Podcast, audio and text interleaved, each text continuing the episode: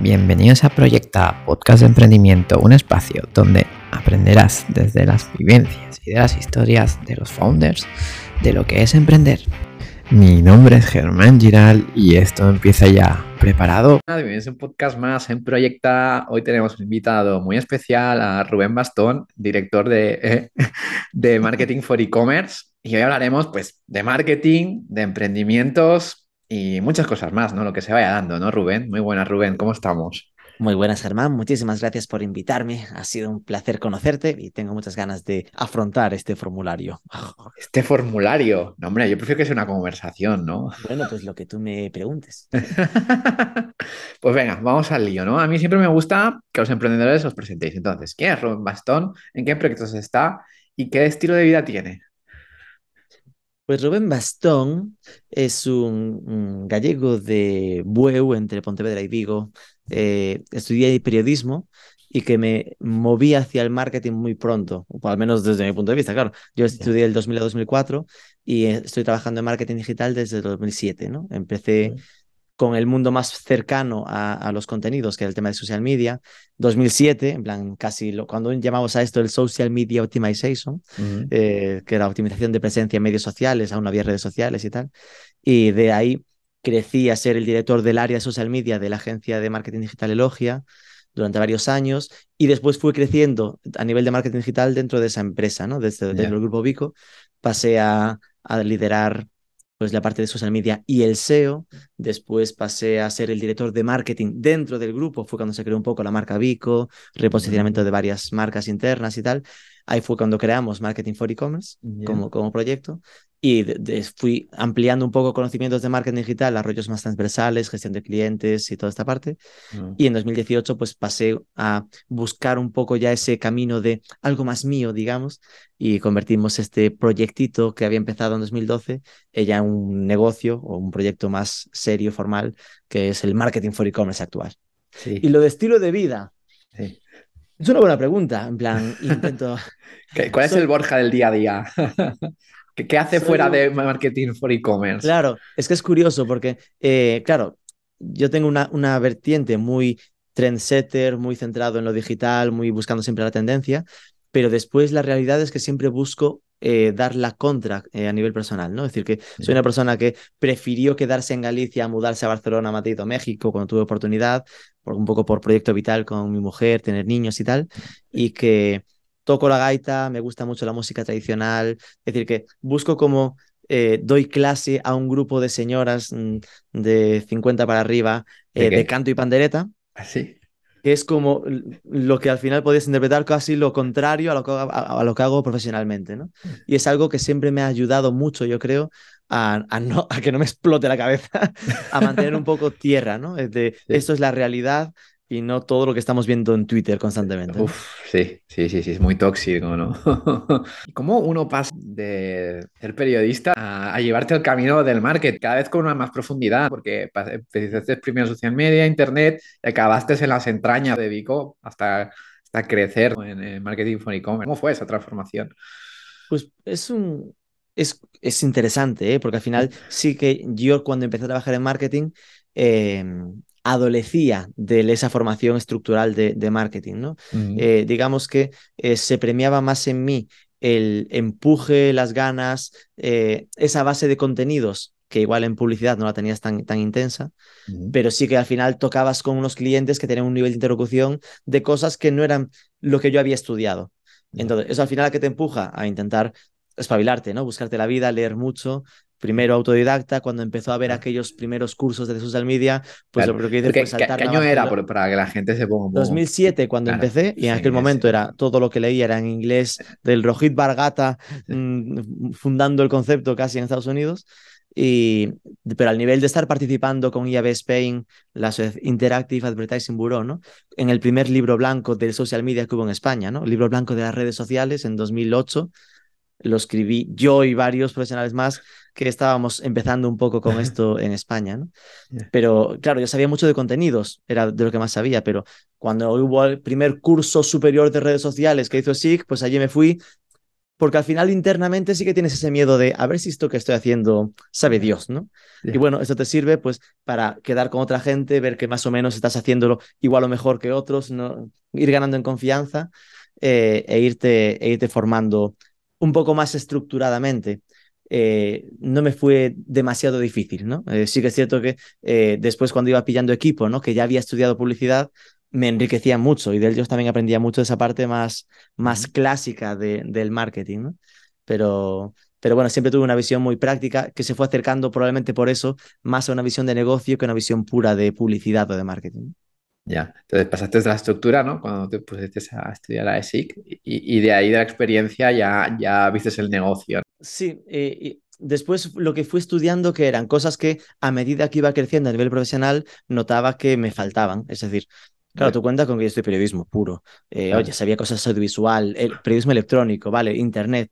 Eh, entonces, me formé primero en temas de estructura de marketing digital. Muy bien, vale. Después empecé a tener un equipo de 12 personas a mi cargo. Poco a poco, no de golpe. Cómo, Pero claro, ¿Cómo se gestiona eso, Claro, ¿qué sé yo de, gestionar equipo? Nada. Entonces, oye, empecé a pedir papas a, Rubén Ferreira, ¿no? mi, director en ese momento, de, que, me, que me imponía mucho equivocarme en algo así. Entonces empecé a pensar en estudiar, pues oye, algún un, que era un plan de entrenamiento directivo y acabé haciendo un MBA, ¿no? Eh, algo que no es que te forme específicamente en recursos humanos, pero sí que te da ese empaque de saber llevar una empresa con todos los...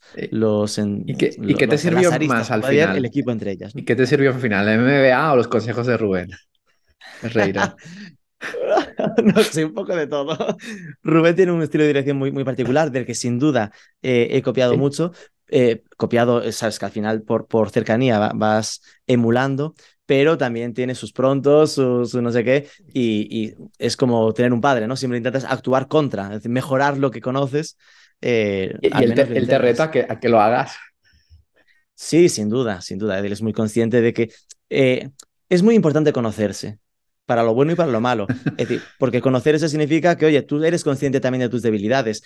Y, es decir, yo, por ejemplo, he trabajado mucho en mis debilidades y creo que muchas he ido mejorando, ¿no? Pero también es importante conocer las fortalezas para enriquecerlas. Y Rubén tiene las suyas. en su caso, pues igual es una persona más eh, ansiosa, ¿no? En plan que tiene poca paciencia. Eh, yo en esas cosas, pues igual tengo más paciencia que él, por ejemplo, pues hay cosas que vas trabajando. ¿no? Bueno, hacéis un, un, buen dúo. ¿Y cuando te diste cuenta de, de esto, de, de, conocerse a uno mismo, que era bien, pues para un bien común? Pues seguramente por esa, durante esa época del, del MBA, el MBA es una experiencia bastante intensa, ¿no? Son un año y medio, dos años, eh, eh, donde al final tienes muchos inputs de muchísima información y, y donde pues también hay parte del proceso es pues parte de coaching, ¿no? Eh, de que te coachean, te, hacen típicos estudios de los mm, eneagramas y los cuatro colores. Hay mucho de esa, de esa teoría que normalmente no, no sueles trabajar y que de tanto roce con ese tipo de, historias, pues te hace pensar mucho, te hace eh, conocer bien, pues un poco qué tipo de persona eres y qué tipo de personas son las que están en tu entorno y marcarte un poco deberes, ¿no? Es decir, de cosas que, que debes mejorar. Es decir, hay algunas que es decir, siempre hay la, duda, ¿no? ¿Qué debería? Eh, ¿Trabajar mis fortalezas y asumir que tengo debilidades o trabajar las debilidades? Normalmente se dice, explota tus fortalezas, ¿no? Pero oye, cuando tengas un 2, intenta pasar un 5 por lo menos, ¿no? Es decir, que no, que, no suspendas en nada, es por lo menos lo que intento. ¿Y lo, y lo sigues mejorando hasta el día de hoy todo esto, Sin duda, sin duda. Sí, es decir, eh, por una parte, intentas lo que uno, lo que has aprendido, tratar de ayudarle a otros a que también ellos lo practiquen, ¿no? En plan de, al final ves en, ves en otros errores que tú hacías y que sabes cómo solucionar. Esto es una parte buena de, de, haber tenido esos problemas, ¿no? De yo pasé por esa época. Tonterías del estilo, digo porque nadie se piense locuras, pero yo, eh, como, como escribo muy bien, ¿no? Esa parte de contenidos, mm. era típico aún seguiría siendo un poco, ¿no? Pero creo que eso lo he, dominado un poco, que le gustaba ganar las discusiones y el email es muy jugoso para eso, ¿no? Entonces, un gran debatidor, ¿no? Era como siempre me gustaba dar la última puntilla, el espabilado que te acabas dando cuenta de que acabas haciendo daño, ¿no? Es decir, de, a, base de querer demostrar que tienes razón, pues, ¿qué ganas demostrando que tienes razón? Entonces vas domando el, igual no hace falta responder este email. El controlar mucho lo de, mm, aunque te mueras de ganas de cagarte en los muertos de alguien, oye, lo escribes y igual no lo mandas. Tener esa fortaleza de no mandarlo o de dejarlo para el día siguiente porque cuando lo releas con más tranquilidad lo vas a matizar o coger el teléfono, maravilloso teléfono, y decirlo directamente, sabes que vas a matizar mucho mejor las cosas, son cosas que en las que he ido mejorando y sigo mejorando. Es decir, que creo que a nivel profesional, por ejemplo, lo, lo he mejorado bastante, pero aún a nivel personal es algo que tengo que seguir trabajando, tanto para mí, pareja, de todo. Lo llevas, ostras. también fuera del ámbito laboral, también eh, con, claro, personal. Wow. bueno, pero, es bueno tener, que estemos conscientes, ¿no? Que tenemos ahí posibilidades y que, hay que mm. fortalecerlas, ¿no? Y intentar mejorarlas, ¿no? Que a lo mejor es lo que tú dices, que, que es un 5, pero bueno, es mejor o mejor que un 2. sí, porque al final muchas veces la gente tiende a endiosar lo que, lo que ve, ¿no? Y ahora, por ejemplo, que igual ahora yo estoy, llevo años haciendo vídeos en YouTube, lo del podcast o presentar eventos o webinars, y ahora la gente me suele endulzar mucho el oído, ¿no? Qué bien lo haces, deberían ponerte un programa de televisión, qué maravilla. Sí. Y pues, es, exagero, ¿no? Pero, eh, pero, pero claro, esto nadie nace aprendido. Es decir, que yo tenía y, sufro aún a día de hoy. Es decir, cuando tengo que grabarme un vídeo, igual no tanto, ¿no? Pero recuerdo cuando empezaba a grabar vídeos, la vergüenza que me daba tener que estar delante de alguien que está grabando conmigo y que, que esté viendo lo mal que lo hago, lo mal que lo hago entrecomillado, ¿no? Porque igual para él lo hago normal, pero yo estoy sintiendo, me he equivocado aquí, tenemos que repetirlo, qué vergüenza.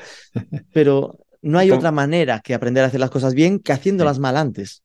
Es decir, que son procesos que hay que superar. ¿Y cómo uno se quita la, timidez delante de, un vídeo? Porque eso daría un podcast entero, ¿no? Pero... delante de un vídeo es más fácil que delante de personas de verdad. Ahí es... De verdad. Eh, pero, pero, pero cuesta igual, ¿no? Porque al final, em, eh, al tener personas delante, hay un punto de realidad que, te empuja, ¿no? De, ostras, los estás viendo, eres consciente, hay el subidón de adrenalina. En el vídeo tienes que sobreponerte a la sensación de que estás solo. Tienes que asumir de que, aunque te parece que estás solo, están todos esos o más mirándote. Entonces, hay que hacer un esfuerzo mental un poco mayor de mm, cambia el chip. Es decir, olvida que estás en una habitación. Ojo, eh, imagínate, te hablaba de que estoy en casa, eh, a veces estoy haciendo una grabación y sé que mi mujer está en la habitación de al lado. Y sé que ella, aunque no quiera, o igual no me está escuchando, pero yo creo que me está escuchando. Son rayadas que te dan más vergüenza. Entonces, no, no, hay que abstraerse y decir, pues venga, hay que proyectar voz, poner un poco la sonrisa y, transmitir eso que sabes que después te va a funcionar en el vídeo, ¿no? Y, hombre, no siempre es fácil. Y, es algo que a mí me pasaba, que igual si está, me iba de vacaciones dos semanas mm. y cuando volvía, volvía a ser un parto el grabar volvía a de repente parecer que había retrasado seis meses, como cuando tienes el, el, el, entrenamiento montado, la rutina, oye, te vas acostumbrando, pero paras y es como de nuevo el, el síndrome del impostor que te ataca, que te dice, es que tú qué haces grabando vídeos, loco. hay sí, que, la, verdad hay que, olvidarse de eso y tirar para adelante. ¿Y qué, ¿Y qué, es lo que sientes cuando, grabas? ¿Es, ¿Es, euforia o, o, presión? Que me está mirando mucha gente. Presión antes de grabar, euforia cuando está grabado. Euforia, no tanto euforia, pero satisfacción, ¿no? De venga, ya está. Y no lo he hecho tan mal. Es, supongo que además, a medida que vas teniendo una comunidad, claro, tú cuenta con una cosa es grabar, y dices, bueno, a ver si consigo que me vea alguien. Y otra cosa es grabar cuando tienes un YouTube con 80.000 suscriptores, como es nuestro caso actual, ¿no? que igual te ven 500, no, no te ven tantos, es un eh, tal, pero... Pero hay algunos que tienen medio millón de visualizaciones, hay algunos que suben a 20.000, oye, que hay muchos vídeos con un tamaño decente, ¿no? Entonces, cuando empiezas a tener un nivel de vídeos, cuesta bajar de ahí, psicológicamente, con lo cual te acabas autoexigiendo cada vez más. Es decir, nadie te lo dice, la gente asume que, oye, habrá uno brillante y otro normalito. Es normal que haya normalitos, pero tú que ya has hecho tres brillantes, no quieres bajarte del nivel brillante. ¿Y, te obsesionan los números o cómo haces para lidiar? Me obsesiona mucho más el, el que esté el producto bien hecho que el resultado.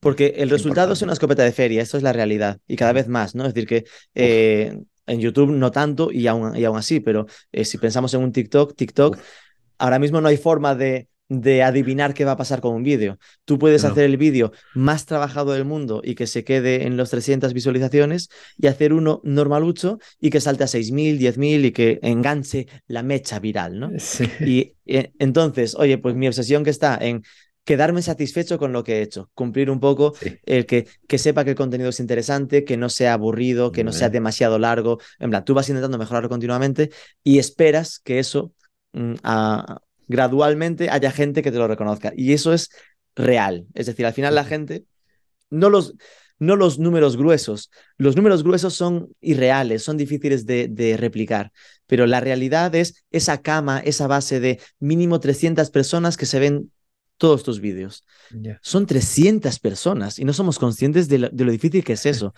Eh, Como que rompemos, ¿no? Nos olvidamos de lo que significa tener a 300 personas del otro lado. Pues, Sí. oye, esas son la gente que igual voy a un evento y me dice, es que me encantan tus vídeos.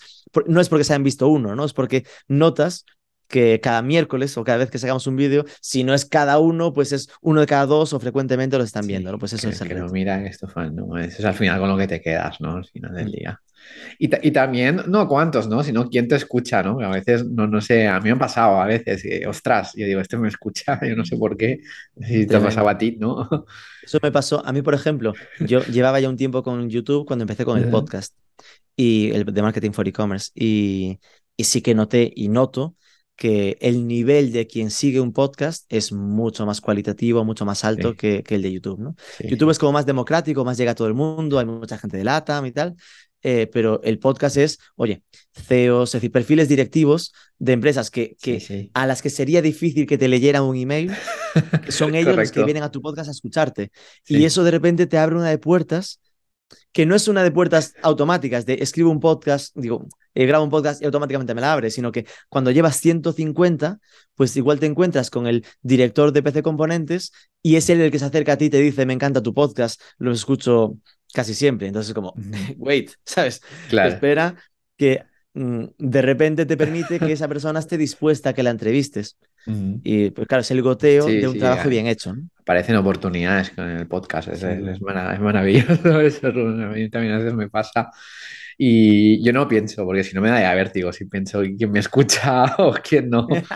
Sí, es que yo creo que parte de ese equilibrio que te comentaba, que es Sí. que yo no vivo en Barcelona y Madrid, ¿no? Vivo un poco Claro. eh, en Galicia, sigo en mi, Ya. en mi casa, ¿no? En, en- en el rural, digamos, y eso me permite un poco abstraerme más, es decir, que mi familia apenas entiende lo que hago, ¿no? De repente saqué un Mejor. libro y era como, "¿Qué anda este sacando un libro de e-commerce, ¿Dón- ¿dónde va, no?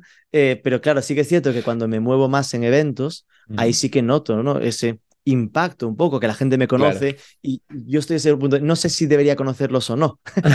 Te acercan con tanta confianza que dices, mierda, igual los debería conocer y, y Bueno. hasta que ellos te dicen, no, es que te escucho en el podcast, pues espero que entonces es que aún no nos conocemos. Sí. Ya le preguntas quién es, ¿no? Esas cosas. Bueno, tú mientras hagas una buena sonrisa y la actitud positiva, yo creo que la gente no te lo va a tener en cuenta, creo. No sé, porque la gente cada uno es como es, ¿no? Y, y Rubén, ¿tú te consideras emprendedor o tienes alma emprendedora? La verdad es que no.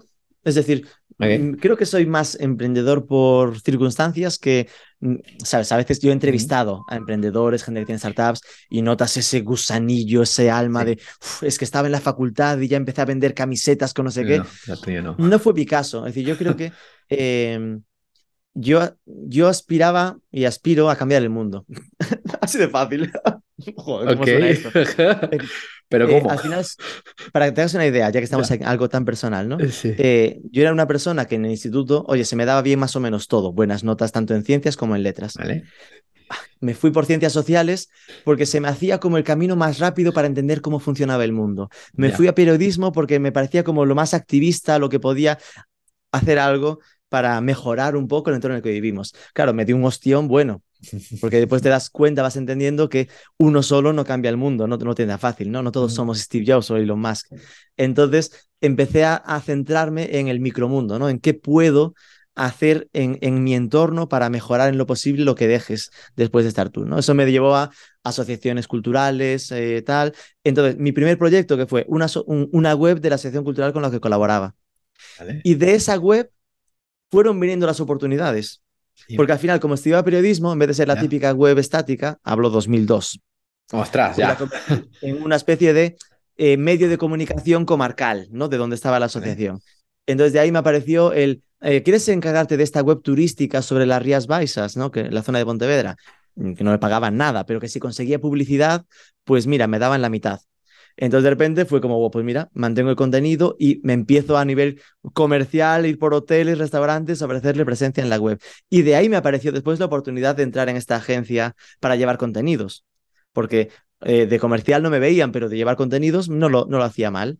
Entonces, eh, a partir de ahí, pues oye, empecé a llevar estos proyectos en la agencia, ¿no? Muchos clientes y, pero sí que llegó un momento, pues en 2016, 17, en el que sí que empezaba a, querer algo mío.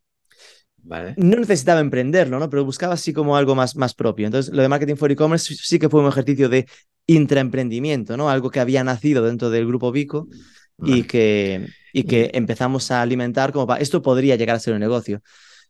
Tampoco sé si es algo, ¿sabes? Los emprendedores yo los veo como emprendedores en cadena, ¿no?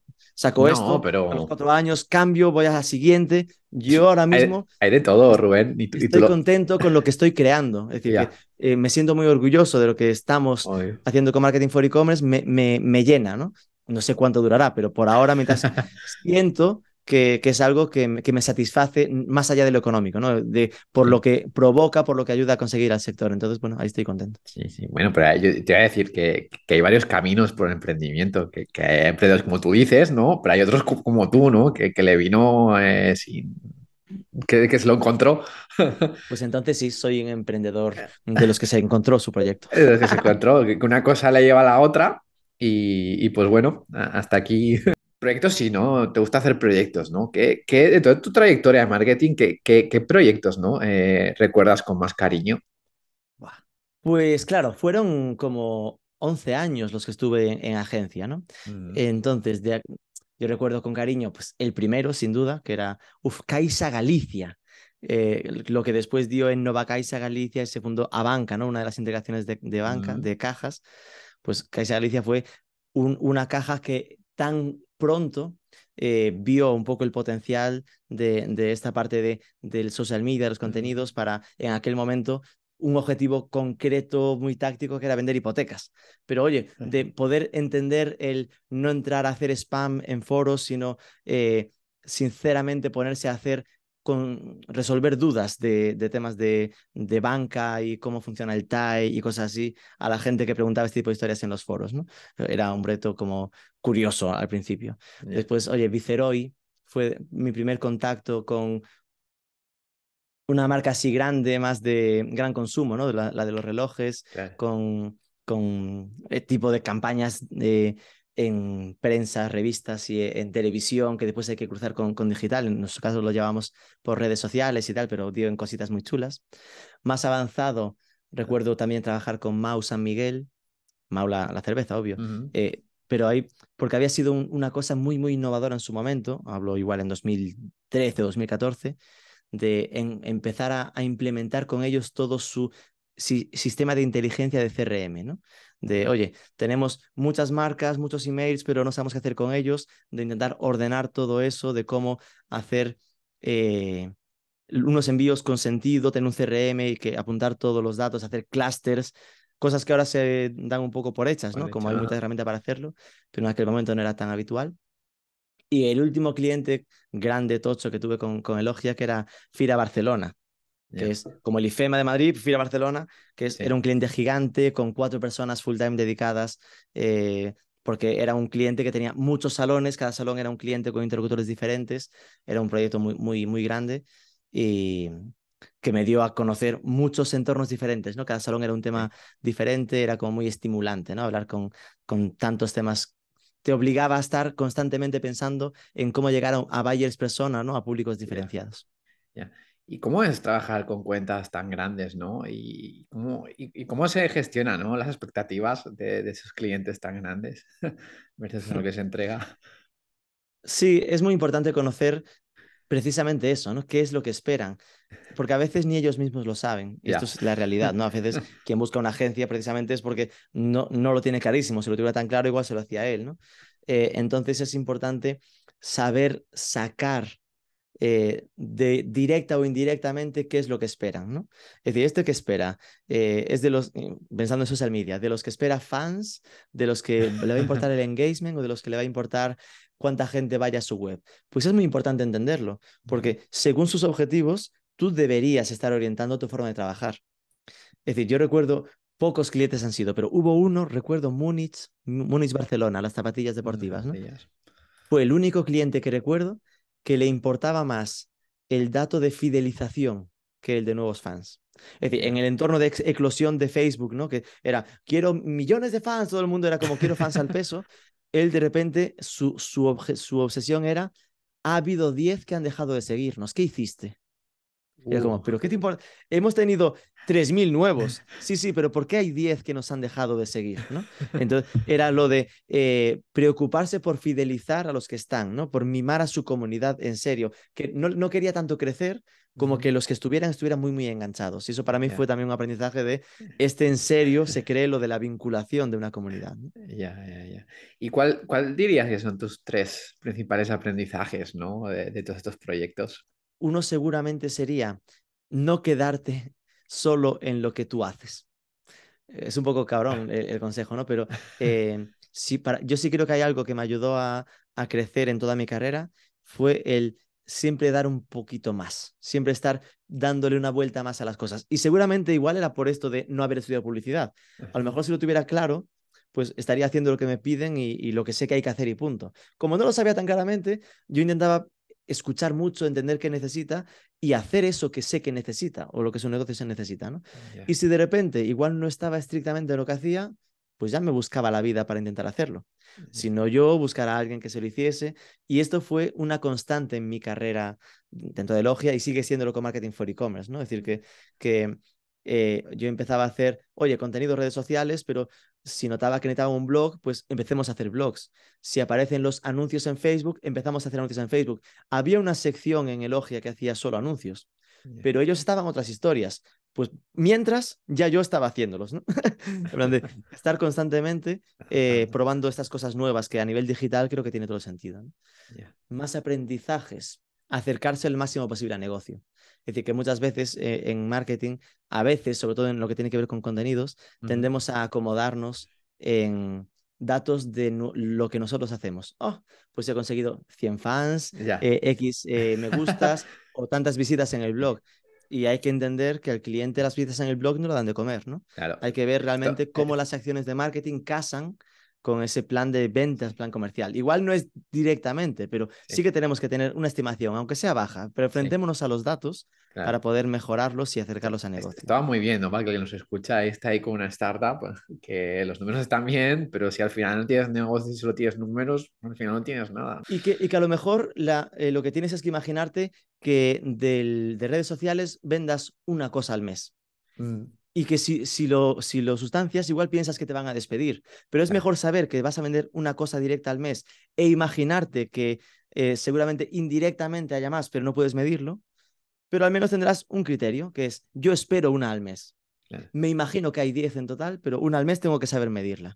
Porque si son dos, estaré muy contento y si son cero, estaré preocupado. Pero ya estoy midiendo algo. Claro. Eh, entonces es importante, y podemos poner ya como tercero, el que solo se mejora lo que se mide siempre en mi carrera he sido un obseso de, la medición, eh, de siempre hacer un coste por, ¿no? Es decir, porque a veces en redes sociales, es decir, lo que está muy interiorizado para medir en publicidad, que es eh, yo mido a CPM, a CPC, coste por clic, coste por mil impresiones, un banner o, una campaña de, de SEM, en cambio eso no se hacía o no se hace tanto en contenidos. ¿Por qué no? Sí que tienes el dato de cuánto pagas. Si le pagas a una agencia, es el total que le pagas a la agencia. Si es un recurso interno, son horas que multiplicadas por euros da una cantidad mensual, ¿no? Te permite tener un criterio de esfuerzo en euros para después eh, ver cómo te está resultando en distintos periodos las campañas en los esfuerzos que estás haciendo. Y eso al final te permitirá saber si te compensa dedicarle el doble de tiempo a una tarea en función a los resultados que te ha dado un mes dado, ¿no? Que puedes compararlo con otros meses. Y si esforzándote el doble solo mejora un 20%, pues igual no te compensa aumentar ese esfuerzo. Pero todo esto, para saberlo, hay que medirlo. Pues sí, hay que probar siempre, Rubén, desde luego. Y Rubén, vamos al otro extremo. ¿Cuál de todos tus proyectos pues, ha sido una cagada o, ha sido eso de una incertidumbre o que acabe ya el proyecto, que esto no hay por dónde sostenerlo. Va, lo bueno es que olvido fácil. Las cosas malas siempre suelen olvidar. Claro, te cuenta con que eh, han sido muchos años. No recuerdo, por ejemplo, alguno, oye, alguna frustración. Eh, recuerdo haber empezado con muchísima ilusión a trabajar con Avis, Avis, ¿no? La marca de, de alquiler de coches. Ah, sí. Eh, para mí era como, guau, qué proyectazo, qué grande. Y empezar, ir al kickoff con el cliente, estar dos días ahí reunidos, haciendo, empaparte de la marca y a las dos semanas decirte que cierran el proyecto. Vaya. no dio ni tiempo a hacerlo mal, ¿no? En plan, que no, sé, no recuerdo ni el motivo, si había decisión de arriba de dárselo a otra agencia o cosas así, ¿no? Que desde internacional habían unificado X, la excusa que pusieran, pero lo recuerdo como un... había puesto mucha ilusión en el proyecto, buscar todos los recursos y, pararse, ¿no? Y después quizá, mira, de las cosas más complicadas que aún a día de hoy afronto es la internacionalización. Y, y eh, con Elogia ya estábamos con el proyecto, y, se ha hecho, ¿eh? pero en su momento cuando empezábamos de, de empezar a hacer social media en México, eh, tenía claro que había que hacerlo con equipo propio, ¿no? Equipo local, digo. Y, pues allí recuerdo empezar con Decathlon México, que ostras, con Decathlon, empresa francesa gigante, ahí le ayudamos a empezar desde cero todas sus redes. Y, y no lo mismo, ahí igual tardó cuatro o cinco meses, pero em, esa falta de paciencia, ¿no? De, de no dejarte que, que, fructificase una forma de trabajar, eh, que en ese caso era algo muy local, que allí la rotación, tanto en equipo como entre clientes y proveedores, es muy alta y a veces es complicado conseguir esa fidelización, o más complicado que aquí, ¿no? Fidelizar a Hay que adaptarse a una cultura, ¿no? Es complicadete, ¿no? Mm. No, no es. Sí, sí, ¿Y, ahora, cómo haces adaptarte ahora a la cultura de México, ¿no? Bueno, pues eh, llevo igual nueve años viajando a México, más que igual el segundo año cuando, me pilló lo de Decathlon. Entonces, en, cada viaje intentas saber y aprender un poco más. Tengo equipo local eh, con Marketing for E-Commerce, ya en su momento también con Elogia, pero con Marketing for E-Commerce tenemos...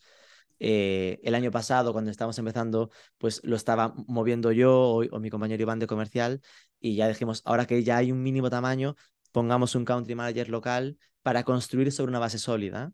Porque al final, si no, la sensación era siempre la misma, ¿no? Que construyes, vendes algo, pero no está... vendes pero no convences, ¿no? Es decir, que vendes pero estás, es mucho más fácil que prescindan de ti, no sienten esta sensación allí. Yo intento explicarlo siempre como un, culturalmente, el camino va de Alemania, Valencia, es decir, Alemania, Francia, Barcelona, Madrid, México. Y va de frío a, a, caliente a nivel social, ¿no? Es decir, que los alemanes son más fríos, los de Barcelona un poco menos fríos, pero, pero más fríos que los de Madrid. Los de Madrid son más calientes o más latinos a nivel de, de gustarle el relacional directo, más de comidas, más de, que, más de quedar presencialmente, y eso está exacerbado en México. ¿no? Eh, yo he llegado a recibir comentarios del estilo de yo primero hago amigos y después negocios. Esto a un, a un catalán le, les guinza el cerebro que digan esto. ya, el que, el que dar a comer suele molestar, ¿no? Es como yo quedo en una reunión a las 11, pero la comida es mía, es personal, es mi entorno. Eh, pues, son cambios culturales muy claros, ¿no? Entonces sí, que es importante tener equipo local para cosas así. Y ahora sí, vayamos a Marketing for E-Commerce. ¿Qué es, no? Porque hemos hablado todo de esto, pero la gente a lo mejor aún se pregunta, para los que no te conozcan, que a lo mejor sí que habrá gente que sí que conozca, pero para los que no. ¿Qué es marketing? ¿Cómo lo definirías? Marketing 4 e-commerce es un medio de comunicación de forma así un poco más comprensible. Hace tiempo que pasamos a autodefinirnos casi más como una comunidad profesional, ¿no? Porque al final, como medio de comunicación, hoy empezó en la web, marketing4ecommerce.net. Tenemos ediciones para México.mx, Colombia y Chile. Eh, pero sí que al final nuestra visión siempre ha sido el ayudar al, al sector e-commerce a crecer.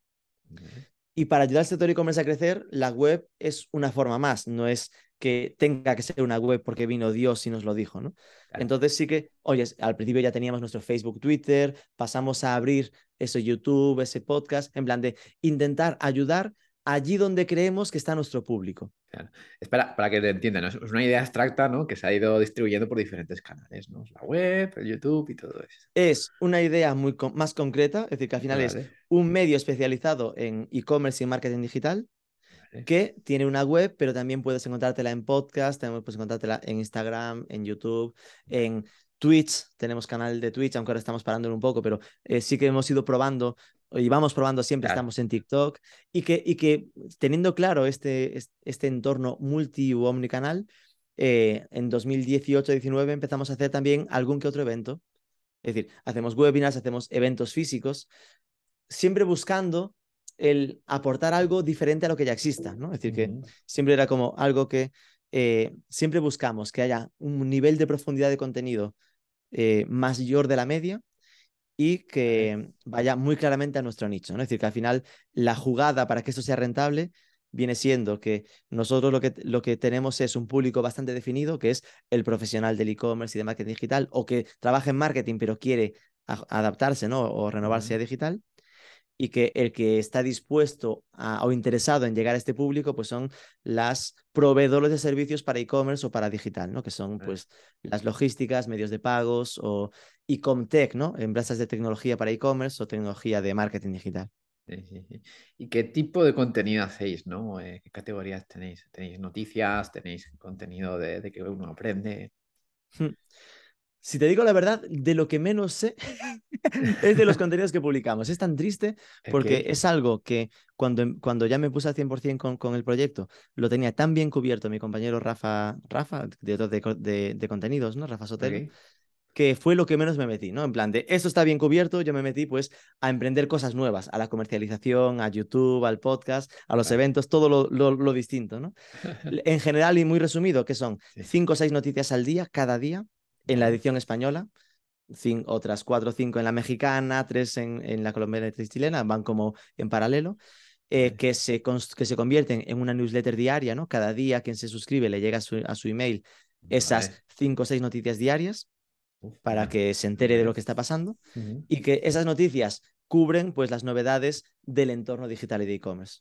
Es decir, que así resumido, pues oye, lo- los salseos de Elon Musk con las cosas de Twitter, pues las novedades en Meta, las novedades en. Stripe, en, en, en Amazon, todo lo que está pasando en, en el sector, decir, separado entre marketing e e-commerce, ¿no? Pues dentro de e-commerce hay sección logística, sección no sé qué, Ya. en- dentro de marketing hay sección SEO, sección SEM, un ¿Cómo- poco ¿Y las... cómo seleccionáis, no? Esas cuatro o cinco noticias. Eso es de lo más complicado. Porque claro, eh, a día de hoy nos llega muchísima información, ¿no? Es decir, que somos Claro. como muy atractivos para mandarnos muchas notas de prensa. Imagino que os llevan muchas notas de prensa, ¿no? ¿Y, cómo Y- filtráis una buena de una fake, no? Porque también nos habrán colado alguna, ¿no? Alguna fake. Hombre, algunas nos habrán colado seguro, pero, pero no creas que demasiado, ¿eh? porque ¿No? eh, siempre hemos sido muy serios. Es decir, es Ok. difícil que nosotros publiquemos una nota de prensa tal cual. Vale, ya, Es imagino. muy raro. Es decir, de hecho, es de las cosas que más, que más presión nos, nos, nos mete. Porque al final, eh, digamos que el sector está muy acostumbrado a, oye, el nombramiento de Pepito como country manager o el no sé qué, el presento resultados o cosas así. Ya. Y, y tengo una cuenta nueva, ¿no? Una empresa, agencia de, de, de marketing que empieza a trabajar con un cliente, ¿sabes? Ya. ¿Qué importa al, al usuario final que X se meta a trabajar con Y? O que hayas fichado un nuevo eh, director de finanzas o director de marketing.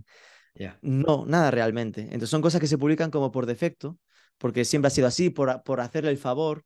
Entonces nosotros, claro, nos manda mucho de eso, nos lo piden, es como, es que no publicamos esas cosas. Y si creemos que es interesante, le damos la vuelta para, para convertirlo en algo realmente atractivo para el usuario. Ejemplo, pues si presentan un nuevo, un nuevo eh, director de marketing, no vamos a publicar ficha un nuevo director de marketing, vamos a decir, vamos a hacer una entrevista.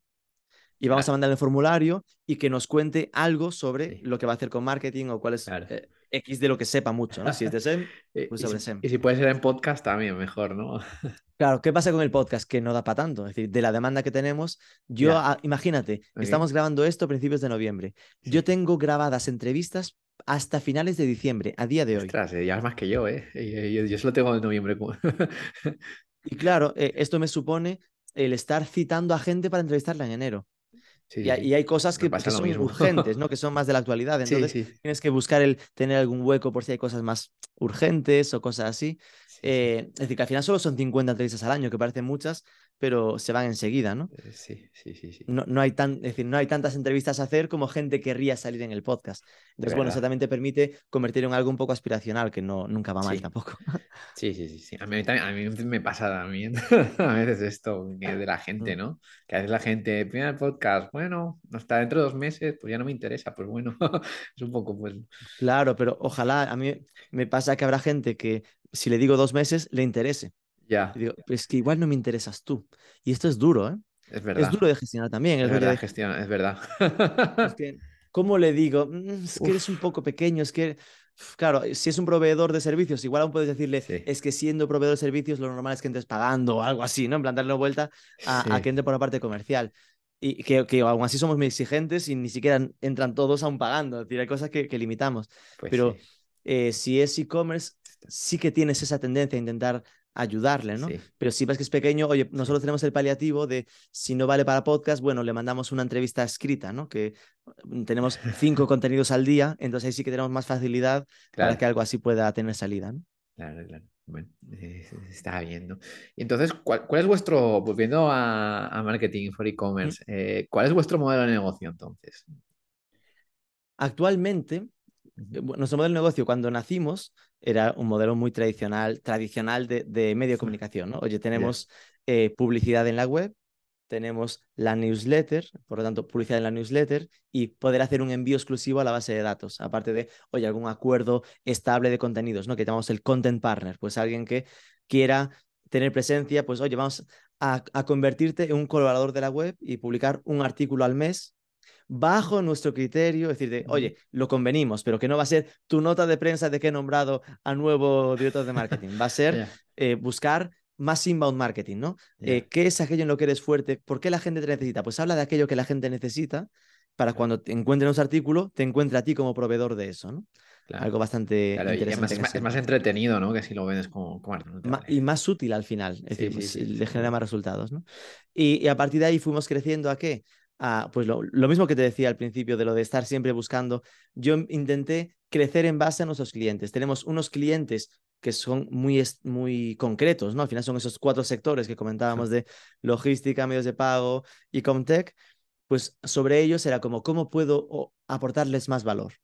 Entonces ahí fue cuando apareció, pues oye, poco a poco el YouTube, el podcast, es decir, nuevos formatos, el aparecer los eventos, el patrocinio de eventos, que es algo que eh, al final había proyectos que un banner en la web o un contenido no era suyo, pero que sí que metían dinero para ir a un evento, tener luego ahí. Entonces, pues mira, empezamos a hacer la parte de eventos. Y a partir de ahí, pues fueron apareciendo los webinars, que es algo que es formación en directo, pero que hay que registrarse antes, entonces puedes compartir la base de datos de quien se registre con el, con el patrocinador, ¿no? Ah, em, o, meternos en ebooks, ¿no? Es decir, hacer nuestros propios em, llegamos a pensar si hacer una versión de revista en papel, pero no, no encajaba demasiado con nuestros valores, ¿no? Un tema de ir a papel ahora ah, se nos hace un poco anticíclico. Entonces sí que pasamos a hacer pues eh, el, la guía Icomtech, pues acumular todas las herramientas en un, en un ebook de 200 páginas muy trabajado, donde permitíamos también ser patrocinador, ¿no? Es decir, vamos creando nuevas oportunidades en base a lo que consideramos que tiene un match interesante entre lo que necesita nuestra audiencia y lo que puede interesarle a, nuestros patrocinadores. El último que hemos hecho, un estudio de mercado de logística en España, por ejemplo, ah. que es la primera vez que nos metemos en hacer un estudio de mercado de verdad, de los de eh, base de, campo, 600 entrevistas y cosas así, ¿no? Muy cara. Estamos ahí apostando por ello. hace poco, ¿no? Estrenaste una academia, ¿no? Eh, mm. Sí, fíjate, por eso decía lo de actualmente, ¿no? Porque eh, como no paramos quietos, eh, sí que creo que está en nuestro ADN el estar probando cosas, ¿no? Y nivel de abrirnos una tienda de camisetas con diseños propios, marqueteros en la tostadora. Pues es como, oye, pues vamos a obligarnos a hacer un diseño al mes para eh, diseños simpáticos vinculados a marketing. Pues ahí está disponible en la tostadora. Obvio, lo probamos, no es nuestro fuente principal de ingresos, pero nos ha dado destrezas interesantes. Nos ha permitido que cuando vamos a hacer un evento tenemos muy ágil el sistema de montar un diseño bonito para poder personalizar una taza o una bolsa para quien asista al evento y cosas así. Y entonces, eh, parte de lo que yo tenía muy en la cabeza cuando empezamos con, a nivel profesional con, con Marketing for E-Commerce era no depender solo de los anunciantes. Sí, a veces. A nivel medio de comunicación es un mito muy claro, ¿no? El que paguen por entrar. A mí eso nunca me convenció porque el hacer que paguen por algo que entraban hasta ahora sin pagar, exactamente lo mismo, era, era complicado. Entonces eh, fuimos caminando hacia un modelo de eh, academia, de Marketing for E-Commerce Academy, donde eh, lo conviertas como el aspiracional fidelizador máximo, ¿no? De el que al final tenemos al que nos encuentra por Google y se mira un- una noticia casi sin darse cuenta que somos nosotros. El que nos lee habitualmente, el que se registra en newsletter gratuita, que nos sigue en el podcast, pues el que está súper fidelizado, que viene hasta los eventos, pues esperarás que también se meta en la Academy y que entienda nuestra academia como ese lugar, esa comunidad más cerrada, más eh, exclusiva, donde encontrarse con todo el sector y ahí hacer networking y al mismo tiempo estar aprendiendo de cursos que hacemos, pues un par de píldoras de, de formación cada, cada mes, ¿no? Es algo también totalmente diferente a lo habitual, que es este año estamos aprendiendo aún, aún. Es decir, que seguramente será algo que aún vaya pivotando a, lo- a lo startupero. Ya volvemos, mira qué emprendedor soy. Sí. Pensaba que no, pero... Pensabas que no te estás hablando en este podcast, eres emprendedor. ¿no? Ojo, pues igual, igual soy un poco más emprendedor de lo que parecía. Eh, pues estamos ahí constantemente analizando ahora cómo Mm. qué es lo que tenemos ahí para ver si esto es el camino natural o al final hay que buscar un Claro. modelo más B2B, ¿no? De eh, hazlo tú, pero que te lo pague la empresa y cosas así. Claro. Sí, sí, sí. ¿Lo ves? ¿Lo ves, Rubén? Eh, como un emprendedor Esto más. pueden encontrarlo en academy.marketing4ecommerce.net. Ahí, ahí está bien, ¿no? Y volviendo al contenido, cu- ¿cuál dirías que son tú las bases, ¿no? Para hacer un buen contenido? Nosotros, mm, para nosotros las bases siempre han sido una, orientado a SEO. Yo creo que es una de las cosas más diferenciales que tenemos y que nos Sí. ha permitido crecer Claro. mucho más que la media del sector. Es decir, a día de hoy la gente no, no nos dimensiona quizá tan grandes como lo que somos. Es decir, que hay gente que nos compara con e-commerce news, ¿no? Que es un poco una web temáticamente parecida, Mm. pero es que somos a día de hoy igual cinco veces más grandes que e-commerce Sí. news. ¿Cuánta- ¿Cuántas visitas? ¿Se puede decir cuántas visitas tienes?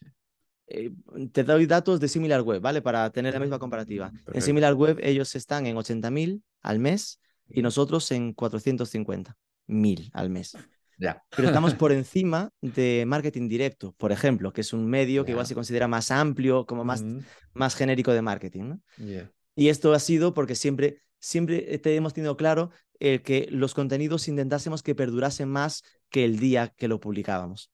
Es decir, que si la noticia era eh, Pinterest abre sus anuncios de Pinterest en España, pues no iba a ser Pinterest abre los anuncios, iba a ser cómo funcionan los Pinterest ads en España, para que sea algo que te permita explicar que han aparecido hoy, pero que te perdure Claro, para claro. cualquiera que busque cómo funcionan los anuncios de Pinterest seis meses más tarde, por ejemplo. ¿no? Es que al final la clave del SEO es eso, ¿no? Que- que- hacer eh, pues contenido más mainstream. Ever- Evergreen. evergreen, eso. Oh, mamá. Evergreen. Entonces, esto no siempre es posible, pero hay un trabajo de fondo muy fuerte que es, eh, nosotros, por ejemplo, eh, hace poco publicamos el ranking de mejores agencias SEM en España. Pues es un mismo artículo, el misma, la misma URL para entendernos, que actualizamos sobre ella cada año. Igual lleva cinco años esa URL renovando el contenido Mm. porque lo posicionamos hace cuatro años, pero para que no caduque, en vez de publicar un nuevo artículo, lo ponemos encima del anterior. Para que sea un contenido actualizado constantemente. ¿no? Es decir, que la, la gente no lo vea como el de mejores agencias 2018, sino que en el que 22. tenía el de 2018, ahora está el de 2022 Ya. y está efectivamente bien actualizada. ¿no? Es decir, que hay un esfuerzo de revisar si esto que vamos a publicar ya existe algo que podríamos aprovechar para hacerlo encima, ¿no? Y, y que el contenido, no, no buscamos coleccionar URLs, buscamos que haya las mínimas posibles, que dentro de mínimas hay mogollón, igual 10.000 URLs ahí metidas, eh, pero siempre estar buscando y a veces hay hasta esfuerzos, batidas que hacemos de eh, intentar reunificar artículos que tenemos como un poco duplicados, que son antiguos y cosas así. Mm, Es decir, orientación SEO claramente. seguro. Y después, eh, siempre buscar el explicar con cierto detalle en profundidad la- lo que comentamos de forma comprensible. Siempre ha sido nuestro mayor reto, porque al final tratamos temas relativamente complejos, es decir, al que está muy metido no lo nota, pero eh, intentamos verlo con ojos el de que lo entienda mi madre. Es lo clave. Entonces, si, si lo ves con esos ojos, te das cuenta Sí. de palabra, palabra, palabra. Hay cuatro palabras por párrafo. Me lo reescribes para si quieres dejar el palabra, pero me pones entre paréntesis lo que significa. El ARR. Ay, el ARR, que claro, en startups todo el mundo sabe que es el, el ingresos recurrentes anuales, pero es que hay mucha gente que no lo sabe. Entonces, masticar todos los conceptos y, y, asegurarnos de que lo que es, es un poco obvio, pero que lo que escribimos se entienda. No, no es tan obvio. ¿eh? Según quien hablas, no es tan obvio. Y esto al final sí que notamos, ¿no? Que la gente lo agradece y nos dice, es que, es que lo, lo decís todo muy claro. Claro. Y, hay más retención, ¿no? Imagino, cuando, cuando lo ¿El cómo, perdón? Que hay más retención, ¿no? A la hora de leerlo cuando, cuando lo, lo Claro, sí que nosotros tendemos también a, tener artículos un poco más largos del habitual, ¿no? Al final, si juntas el que estamos orientados a SEO, el que buscamos mayor profundidad y que hay que explicarlo bien, eso que te da, en que no son de media 300 palabras, igual son de media 700, ¿no? Ya. Eh, Ideal es eso, ¿no? aportar valor. Es decir, y, aportar valor que parece una obviedad, ¿qué quiere decir? A mí no hay cosa que más me moleste en el mundo que encontrar los típicos artículos que no aportan nada. No aportar nada lo tenemos más fácil, que es el que lo lees y acabas de leerlo y es como si no lo hubieses leído. En plan, que, ok, ¿qué obviedad acabas de escribir? Pues para escribir una obviedad, por favor, no la escribas. Es decir, que yo, de verdad, cuando alguien se pone a escribir en un blog, el reto está, sin duda, en, en aportar algo diferente, porque para publicar lo que ya tienen 50 blogs ya publicados, eso no se posiciona ni a tiros, ¿sabes? Hay mucho copy-paste, es verdad, que a veces que en blogs, pero bueno. y cambiando de tema, eh, Rubén, esto, si fueras un founder de una startup, ahora ponte en el papel de, founder, ¿no? Ya, ya, ya, ya, ya, ya has asumido que eres emprendedor. Ahora ponte ahí. Que soy emprendedor. Ahora que eres emprendedor, ¿cuál, cuál, tú crees que si tuvieras que contratar o, tener un socio CMO, qué criterios tendrías, ¿no? Y qué skills debería tener ese CMO desde cero? Mira, eh, como ahora que, que, soy consciente que soy un gran emprendedor, eh, puedo contarte cómo lo he hecho ¿no? Eh, en marketing for e-commerce. Em, no digo que sea perfecto, pero yo en mi caso tiraba primero a captar talento junior y formarlo. Seguramente eso era en una parte una necesidad económica, ¿no? Que no teníamos mucho presupuesto, pero también era el Em, como empezábamos siendo muy pobres, ¿no? En plan, con pocas eh, capacidades, eh, y, y, lo que teníamos era colaboradores externos, ¿dónde empezamos a fichar? Entre los colaboradores externos. De la gente que ya está colaborando contigo, pues quien demuestra más potencial, más interés, eh, puede integrarse mejor. Y ahí aparecieron fácilmente dos, tres fichajes. Después, cuando hubo que hacer fichajes un poco más pero, si tuvieras, pero Rubén, si tuvieras que fichar a la estrella, no tienes a nadie y... Ahí voy, ahí voy, exacto. Ah, que fichar, por ejemplo, alguien que me quitase a mí de las tareas comerciales, pues a un CRO, ¿no? Director de, de, Revenue, Chief Revenue Officer. O cuando tuve que fichar a alguien para liderar el área de Academy, que ya buscaba a alguien que lidere esto como si fuera una empresa nueva, ¿no? Em, tiene que haber un match personal. Yo es algo que a día de hoy valoro muchísimo, eh, que no aguantaría el ir incómodo a trabajar, el que haya tensión en el trabajo, necesito que, que fluya el buen ambiente eh, con los colaboradores. Eh, y, sobre todo me, eh, me motiva el hambre. Es una forma un poco extraña de decirlo. Las ganas.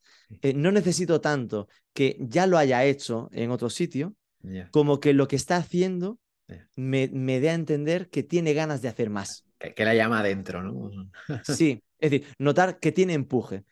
que igual no lo está demostrando ahí, pero que a lo mejor hace una cosa y lo ves en Twitter o lo ves en sus redes sociales y está haciendo otras movidas. Y lo notas comentando cosas que dices, ostras, se nota que estas cosas le gustan, ¿no? Es decir, yo creo, es algo que siempre recomiendo mucho a quien se me acerca preguntando por cómo recolocarse y todo así, ¿no? Y es como, si no estás trabajando, ya estás tardando en hacer algo, aunque no te pague nadie por ello montate un WordPress, montate un TikTok, montate algo, porque es de las cosas que yo personalmente más valoro en quien se me acerca para, para, para, para fichar, ¿no? El, em, estás demostrando que te gusta esto.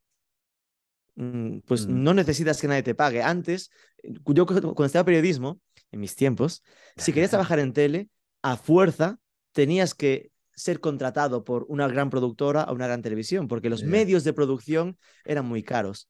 Pero a día de hoy ya no es así. Es decir, te gastas 20 euros al año en montarte un WordPress con un hosting básico para poder hacer un blog. Cero en montarte un TikTok o una red social de un proyecto X, ¿no?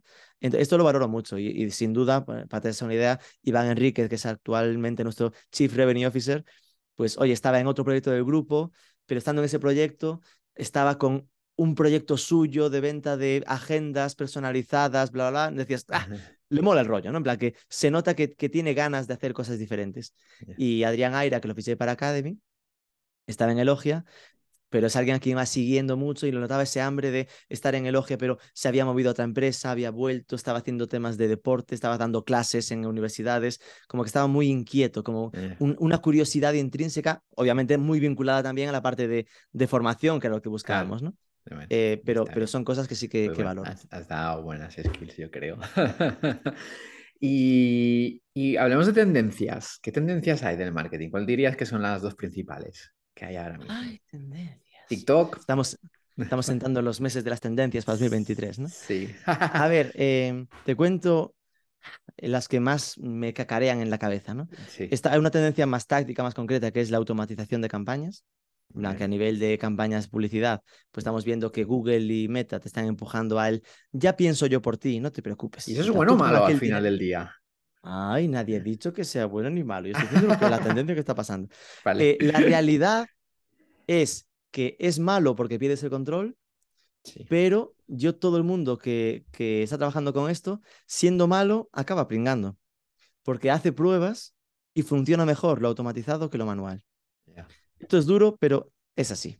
Es decir, ¿qué significa? Oye, el, el más estricto de, lo, de los que he, visto hablar sobre esto, que decía, tengo la automatizada porque es la que me da buenos resultados y mantengo campañas manuales para seguir aprendiendo un poco de cuáles son, aunque sea con menos inversión, para detectar cuáles son los públicos que mejor funcionan y seguir teniendo ese input de cuáles son mis públicos que conectan de verdad con mi marca. Es, es fuerte esto, ¿eh? Tener que hacer como dos campañas en paralelo, pero sabiendo que el que te da el grueso de los resultados es la, es la automatizada. Porque sí, se cometen cajas negras que no te dan datos, sí. Después, tendencia. Una que está dando muy fuerte es la de la inteligencia artificial, ¿no? Que se vincula también con esto, Sí. un poco indirectamente. Sí, sí. pero que lo estamos viendo, yo creo que es muy fuerte el, el cómo está explotando en la parte de imágenes, ¿no? Que de repente han sido semanas en las que muchísimas herramientas muy potentes están apareciendo ahí, se, se habla ya de, de si se podría empezar a aprovechar Sí. eh, eh, tiene, tiene una infinidad de usos, ¿no? Tiene una infinidad de usos que aún no. imágenes con inteligencia artificial para, para fotos de producto en e-commerce, ¿no? Que no necesites el fondo blanco, que igual le puedes poner el producto y que el entorno, ¿no? Se habla muchas veces lo de el producto en contexto. Si quieres poner el producto en el Kilimanjaro, pues que te lo haga una herramienta de, de- de inteligencia artificial en vez de tener que irte a esa montaña, ¿no? Uf, Hay cosas en, en camino. sí. Y después el tema de metaverso, lo comento porque todos van, ¿Sí? ¿no te va a decir nada de metaverso? ¿Tú crees? Ahí está. Ahí está como tendencia. Yo creo que es una tendencia a cinco años, no a, no a Claro, es 2023. a largo. eh. Aunque se haya puesto ya marcas, aún le queda mucho, yo creo. Yo creo que hay, ahí aún hay mucho que rascar para que eso eh, se convierta en algo masivo. Entre otras cosas, hará falta que el hardware, ¿no? Ahora mismo el metaverso, lo que tiene que ver con la, con la, mm, con, con la realidad virtual, pues son estas gafas, con, son casi unos cascos muy caros, aunque antes eran 1000 euros, ahora son 300, sigue siendo 300 euros para comprártelas. No es algo excesivamente No, no es popular algo Main Street. y que aún tiene, eh, es decir, barreras tanto, tanto en el mamotreto, es decir, cuando eso sea una gafa de verdad como esta, que casi no se note, y en el cristal casi sin verlo se te integre una capa extra de realidad, como una realidad aumentada, Bueno, Eso va a ser la estuvieron las Google Glasses que no. ¿ah? No, na- no, no son cosas que se acierten a la primera, pero están, Sí. están en ese camino, ¿no? Sí, sí, sí. Y por, por el camino, pues serán cosas que serán experimentando como pequeñas redes sociales más inmersivas, que se vincula incluso a lo que tiene que ver con la tendencia del real-time shopping y toda esta historia. Que, mm, que, también se está hablando mucho de ella, pero que aún va mucho más lenta. Estoy aquí como bajando el rollo, ¿no? en plan, no os flipéis. Metaverso y Real Shopping viene, pero el Real Shopping... Lo, lo, que sí he visto en, Asia, que en canales como Twitch van vendiendo productos como el de tienda los chinos, que eso está en otro Claro, pero en Asia. Es decir, que sí, sí, obvio, obvio. La digital allí es diferentísima. pero en algún momento llegará, son proyectos que se gastan que están igual cinco horas al día emitiendo para que eso funcione. Es decir, que pon tú ahora a un cliente estándar en España diciéndole, oye, ponte a emitir, no, no cinco, dos horas al día todos los días. Aún les falta. Es decir, que... Pero llegará, ¿tú crees? Sí, sí, sí, llegará. Llegará, se convertirá. Es decir, si, si, te das cuenta, la película ¿no? de, de Internet, en ese camino de la desintermediación, primero fuimos asumiendo que las marcas tienen sus propias webs, ¿no? que ya es un contacto directo con el usuario, sus propias redes sociales, su propio YouTube, ¿no? Tengo un canal de YouTube donde subo un vídeo, pues poco a poco eh, el camino será, ya hay empresas que tienen sus podcasts, que es un programa de radio, pues al final, ¿qué será? ¿Qué es el Real Time Shopping? Es un programa de televisión de cada marca. ¿Lo tendrán todas las marcas? No, pero igual un PC Componentes o un MediaMark o un Worten, pues tendrá a las 8 de la tarde, igual que Ibai Llano se monta un directo, pues Worten tendrá su espectáculo de hora y media en el que hará X y en ese X integrará productos, ¿no? Que es un poco lo que, lo que hacen en Asia, sea más o menos directamente vinculado a productos. sí, yo conozco alguna que otra startup que lo está haciendo ya, pero bueno, aún, queda alguna madurez. pues para, y después, como última, por decir, eh, ¿qué es lo que noto también a nivel de tendencias? Que Twitch, que lo mencionabas ahora, va un poco a la baja, es decir, que sí que está descafeinándose. Este 2022 se notó una cierta retracción digital. Sí es decir, como había tantas ganas post-pandémicas de salir a la calle, de comerse las playas, la noche, la fiesta, las cafeterías, que hubo menos tiempo y es natural para comprar online, para comprar, para, para estar en, en Twitch viendo los directos, ¿no? Entonces, esto habrá que ver cómo evoluciona. Pero este 2022, verano, eh, en general, no era tan fácil hacer algo funcionar en Twitch como lo era en 2021. O, o, cualquier cosa, o, o incluso en e-commerce, ¿no? También YouTube se está poniendo las pilas, ¿no? En ello. Sí, pero YouTube, eh, ahí lo que tiene YouTube es la asincronía. Es decir, que eh, Twitch era como, ¡guau! Está todo el mundo conectado y queremos verlas en directo. Y de repente hemos visto que, como no tenemos tanto tiempo, lo que está pasando es que la gente prefiere vérselo en YouTube porque lo ve cuando quiere, que no el anclaje, la esclavitud de tener que estar en Twitch y vértelo en ese momento o perderlo, ¿no? Por eso YouTube ahora sí que está remontando en ese sentido. Y esto es bueno para el podcast, por ejemplo. Ya, bueno, ojalá que nos beneficie. y, hablando de futuro, ¿dónde ves eh, marketing for e-commerce dentro de 10 años y si te ves tú dentro del proyecto? 10 años. Sí. Buah, me cuesta ver a marketing for e-commerce a 3. Pero, ¿dónde te gustaría? 10. Eh, pero al final es eso. Yo lo que, lo que lo que veo claro, y esto pivotará, ¿no? Eh, cuatro veces por el camino, ¿no? Pero, si, si, hay algo que, que, que, veo por dónde vamos, que es, em, hacemos muchas cosas a día de hoy y el mercado nos reconoce que lo que hacemos lo hacemos bien. Mm. Y yo creo que nuestro reto tiene que estar en mantener ese, ese mimo, ¿no? Es decir, que la gente siga vinculándonos con cosas bien hechas y que seguramente esté más en hacer menos cosas más grandes. Es decir, este 2022 para mí fue un año en el que hicimos tantas cosas que igual no dábamos el tiempo suficiente para que impactasen a, nuestra comunidad, ¿no? Al, al, sector. Porque después de una venía otra, ¿no? un webinar, después un evento, después un ebook, después el estudio. te pierdes entre tantas cosas guays que estábamos haciendo. Eh, porque por el medio era el podcast y el YouTube y todo, ¿no? Entonces, yo creo que estaremos en un camino en el de hacer menos cosas mejor hechas. Es decir, ahora que tenemos una comunidad más o menos confirmada, pues igual en vez de hacer mm, un programa de Twitch cada viernes, lo que hacemos es un programa cada mes, pero que sea pura televisión, ¿no? Eh, que sea una hora con seis temas bien llevados, cosas con sus secciones, como si fuera una hora de la ventana en cadena ser, ¿no? Pues cosas así creo que serán eh, la tendencia que buscaremos, es decir, hacer lo que hacemos, pero cada vez con más fuerza, con más potencia. Y que esto igual a 3, 5, 10 años, igual vemos un marketing for e-commerce que es un programa en la televisión directamente, sea, sea lo que sea la televisión en ese momento, ¿no?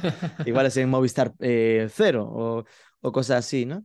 o, o, o que acabe convirtiéndose en algo que esté en mercados incluso angloparlantes. Es decir, siempre tenemos, nuestra visión siempre ha sido en español porque era un tema como más cercano, ¿no? Pero, Sí. oye, a 10 años, igual está ahí Estados Sí. ¿no? Según qué cosas. Que a lo mejor la visión sería no para competir con los medios locales, sino para ser el puente de los Mm. mercados angloparlantes a los mercados hispanoparlantes, ¿no? Bueno. De el que desde Inglaterra está buscando cómo, cómo vender en España, Mm. Pues ¿qué va a buscar en Google? Pues va a buscar how to eh, create an e-commerce in Spain o tools to sell, ¿no? En plan, herramientas para vender en España o medios de pago Claro. locales españoles o de México. Pues todo eso, escribirlo en inglés, nosotros somos los que más sabemos de esos medios de pago, de cómo se vende en Sí. España. Pues ponerlo en inglés para que el que lo busca desde Suecia, desde Inglaterra, de Estados Unidos, lo encuentre, ¿no? Esa puede ¿Está- ser una ¿Y vía. está ya en la hoja de, de ruta o es una idea? Tan en la hoja de ruta está que la versión marketingforecommerce.net barra en ya existe. Ah, ya existe. pero está aún en, en campo de pruebas, hacemos pocos artículos, pero sí ya con este camino, esta, esta, esta visión. ¿no? Vale, vale. Podría ser que nos acabásemos convirtiendo en una especie de, de institución del e-commerce, sea en Mm. España, sea en varios países, que sea un poco el que marque esas tendencias que estamos comentando, no porque Mm. seamos nosotros, ¿no? Porque a 10 años igual tengamos un consejo rector de expertos del sector que, ¿sabes? Cosas que se podrían hacer, hay muchas. De hecho, siempre ha sido nuestro gran reto el escoger lo que hacemos, porque ideas siempre ha habido muchas que nos gustaría implementar, ¿no? Pero, pero al final eh, sí que tiene que haber un nexo común que es el ayudar al e-commerce a crecer, Sí, sí, sí. que fue un poco nuestra visión original. El foco es ese, ¿no? Bueno, y lo seguiremos viendo, a ver cómo va en el futuro. Ya vamos por la última pregunta, eh, Rubén, que ya es más libre. Es que des algún consejo a, lo- a lo- a los emprendedores que nos escuchan. Si puede ser de emprendimiento, pues mejor. Y recomendar algún libro, podcast, lo que quieras. tu podcast. Consejos de emprendimiento. Sí. Vale, yo siempre tuve una, una mentalidad muy de pobre, por decirlo así Vale. en simple, ¿no? Ok. Es decir, de- eh, de- dicho en guay sería muy de bootstrapping, ¿no? De, eh, Mm. y, y soy consciente que me autolimito en ese sentido. Es decir, que al final cuanto más sé, más entiendo de que hay proyectos que para que eh, funcionen tienen que crecer rápido y que necesitan inversión, ¿no? Mm. Pero sí que en ese sentido, hombre, a mí me ha gustado mucho siempre proyectos que eh, tengan foco en facturar pronto, demostrar pronto que tienen sentido para ser más confiables, ¿no? Son cosas en las que yo me siento más cómodo y creo que en general generan más confianza, sobre todo en tiempos como los que se avecinan, ¿no?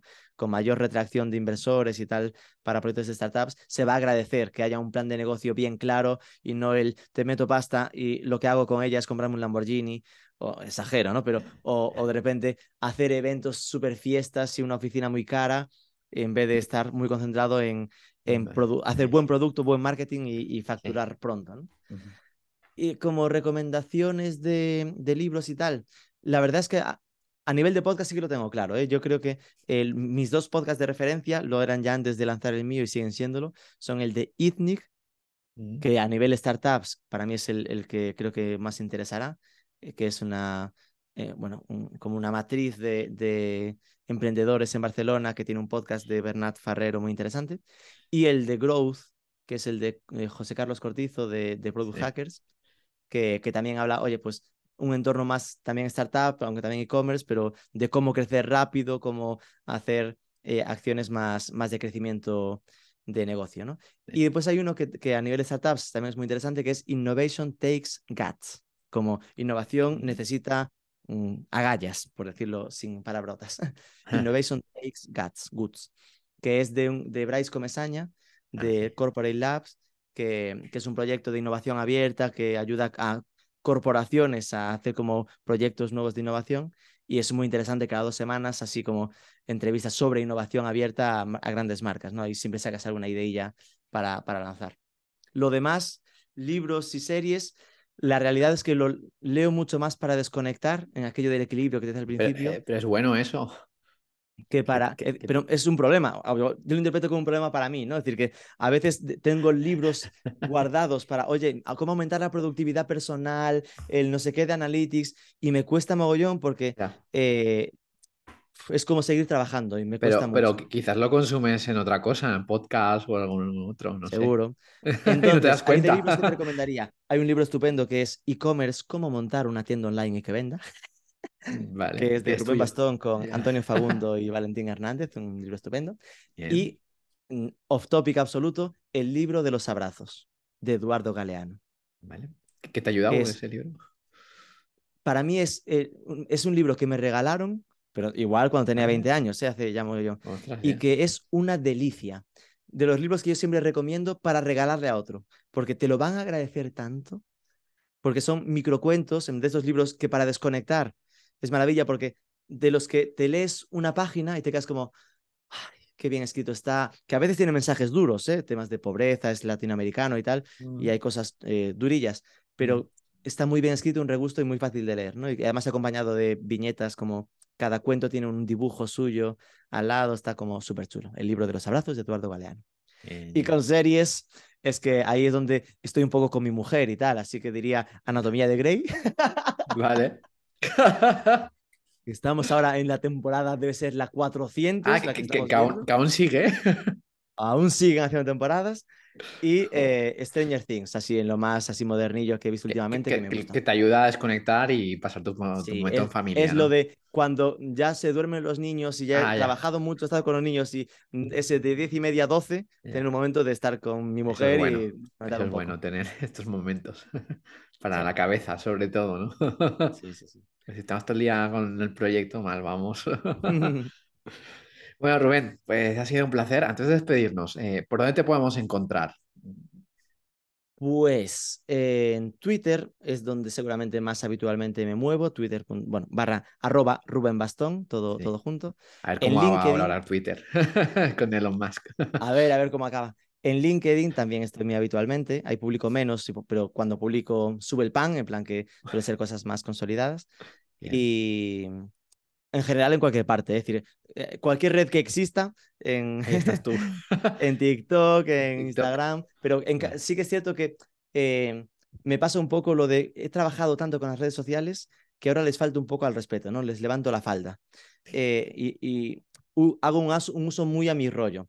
Es decir, sí que uso muy diferenciadamente cada una. Pues LinkedIn es más profesional, publico eh, cuando publico es por cosas concretas, pero por ejemplo Instagram es una mezcla personal profesional muy clara, es decir, que hago un poco de todo. El Facebook es muy personal, es decir, hay que hago en gallego casi para mi entorno familiar y, y de, y de web, ¿no?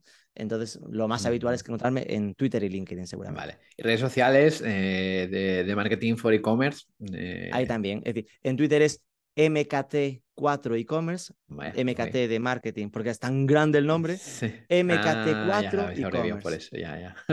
Entonces, es como nuestro handle más habitual. Si no, si buscan marketing for e-commerce, nos encontrarán. No creo que haya. También recordad a la gente que si os ha gustado este podcast, que lo compartáis con otro emprendedor y nada, Rubén, veremos hacia dónde va, ¿no? De marketing for e-commerce. En 10 Y años nos proyectos. vemos para ver cómo ha ido todo. Bueno, espero el que menos, pero bueno, vale. Un abrazo. Venga, queda bien.